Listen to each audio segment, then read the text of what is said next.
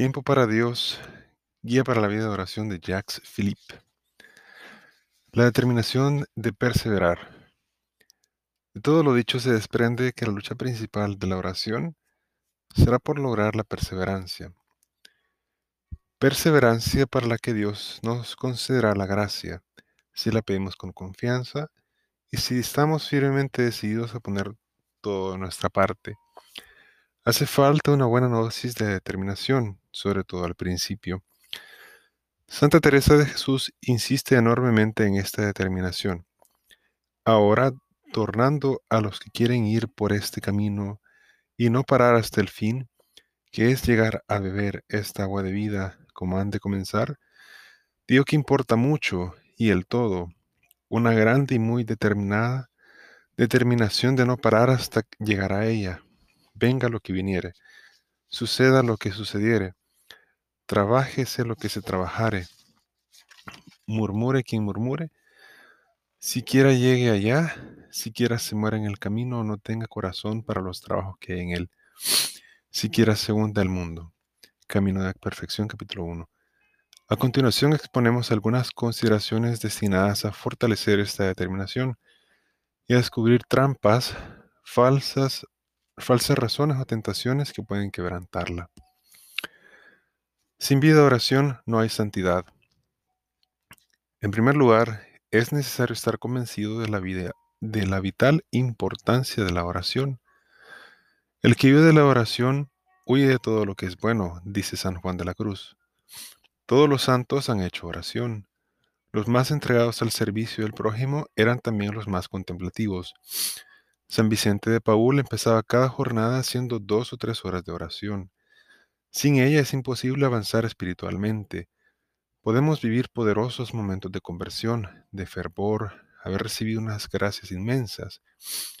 Sin la fidelidad a la oración, nuestra vida cristiana llegará muy pronto a un punto en el que tocará techo.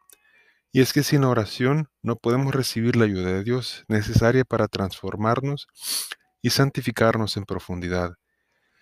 En ese sentido, el testimonio de los santos es unánime. Se puede objetar que Dios nos confiere la gracia santificante también, e incluso principalmente a través de los sacramentos. La misa es en sí, en sí más importante que la oración.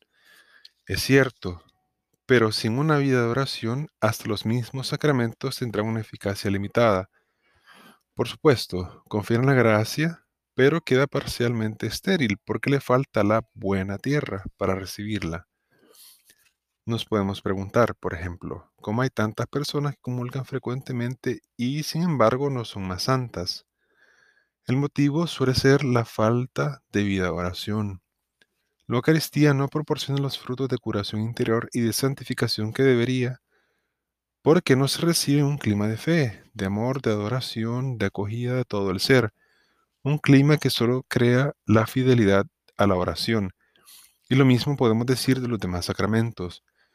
Si una persona, por practicante y piadosa que sea, no hace de su oración un hábito, tampoco alcanzará el pleno desarrollo de su vida espiritual.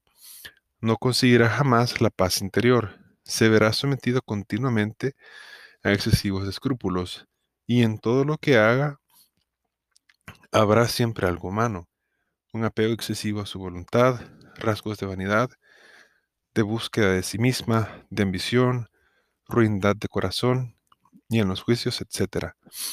No alcanzaremos la profunda y radical purificación del corazón sin la práctica de la oración. Podremos conseguir sabiduría y prudencia humanas, pero no la verdadera libertad interior.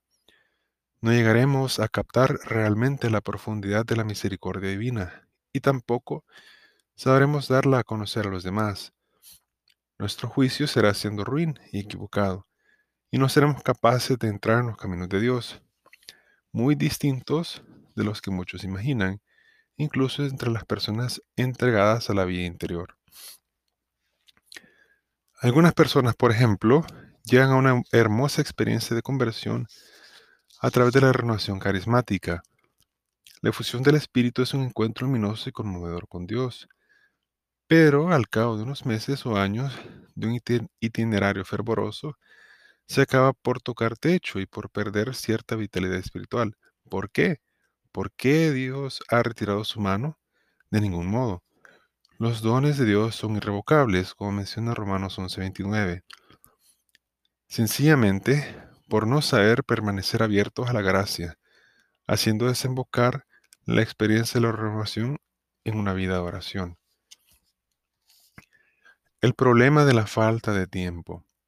Yo querría hacer oración, pero no tengo tiempo. ¿Cuántas veces hemos oído ese comentario?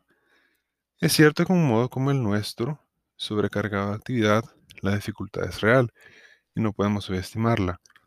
Sin embargo, hemos de hacer notar que el verdadero problema no reside ahí. Reside más bien en saber lo que cuenta realmente en nuestra vida.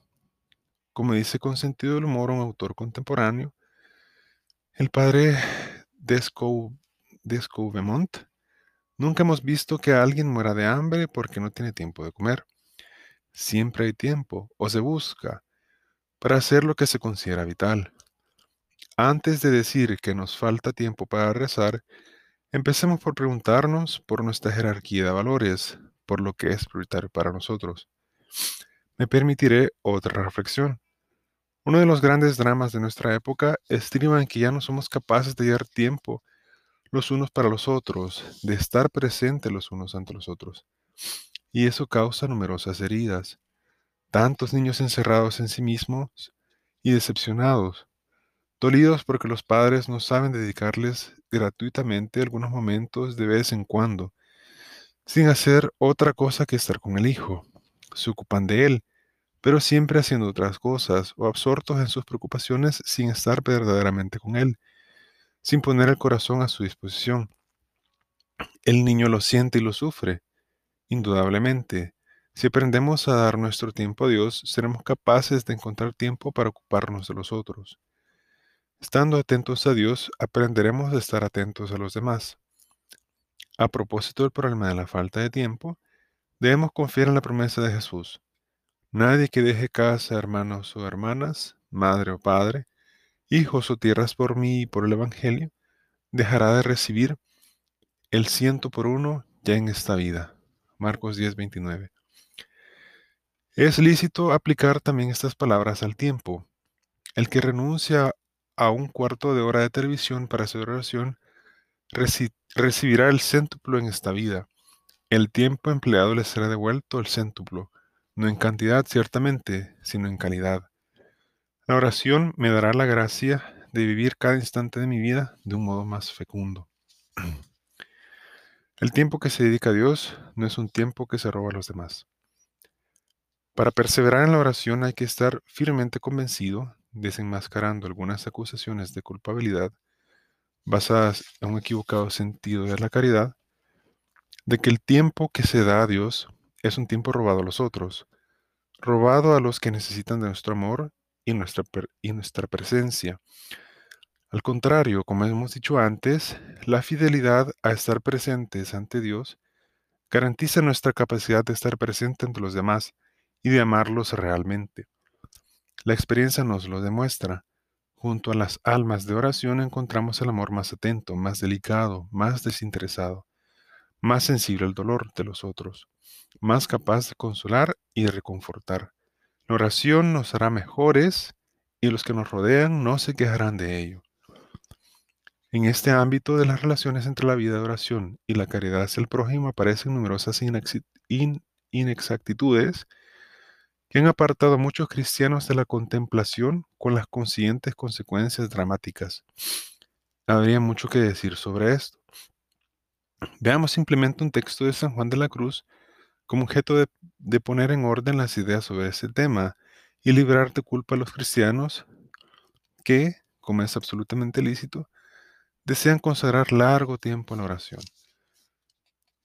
Adviertan, pues, aquí los que son muy activos, que piensan ceñir al mundo con sus predicaciones y obras exteriores, que mucho más provecho harán, harían a la iglesia y mucho más agradarían a Dios, dejado aparte el buen ejemplo que decidirían si gastasen siquiera la mitad de ese tiempo en estarse con Dios en oración, aunque no hubiesen llegado a tan alta como esta. Cierto, entonces harían más y con menos trabajo con una obra que con mil, mereciéndolo su oración y habiendo cobrado fuerzas espirituales en ella. Porque de otra manera, todo es martillar y hacer poco más que nada, y a veces nada, y aún a veces daño. Porque Dios os libre que se comience a envanecer la sal, que aunque más parezca que hace algo por de fuera, en sustancia no será nada. Cuando está cierto que las buenas obras no se pueden hacer sino en virtud de Dios. Oh, cuánto se pudiera escribir aquí de esto, mas no es de este lugar. Cántico espiritual, estrofa 29.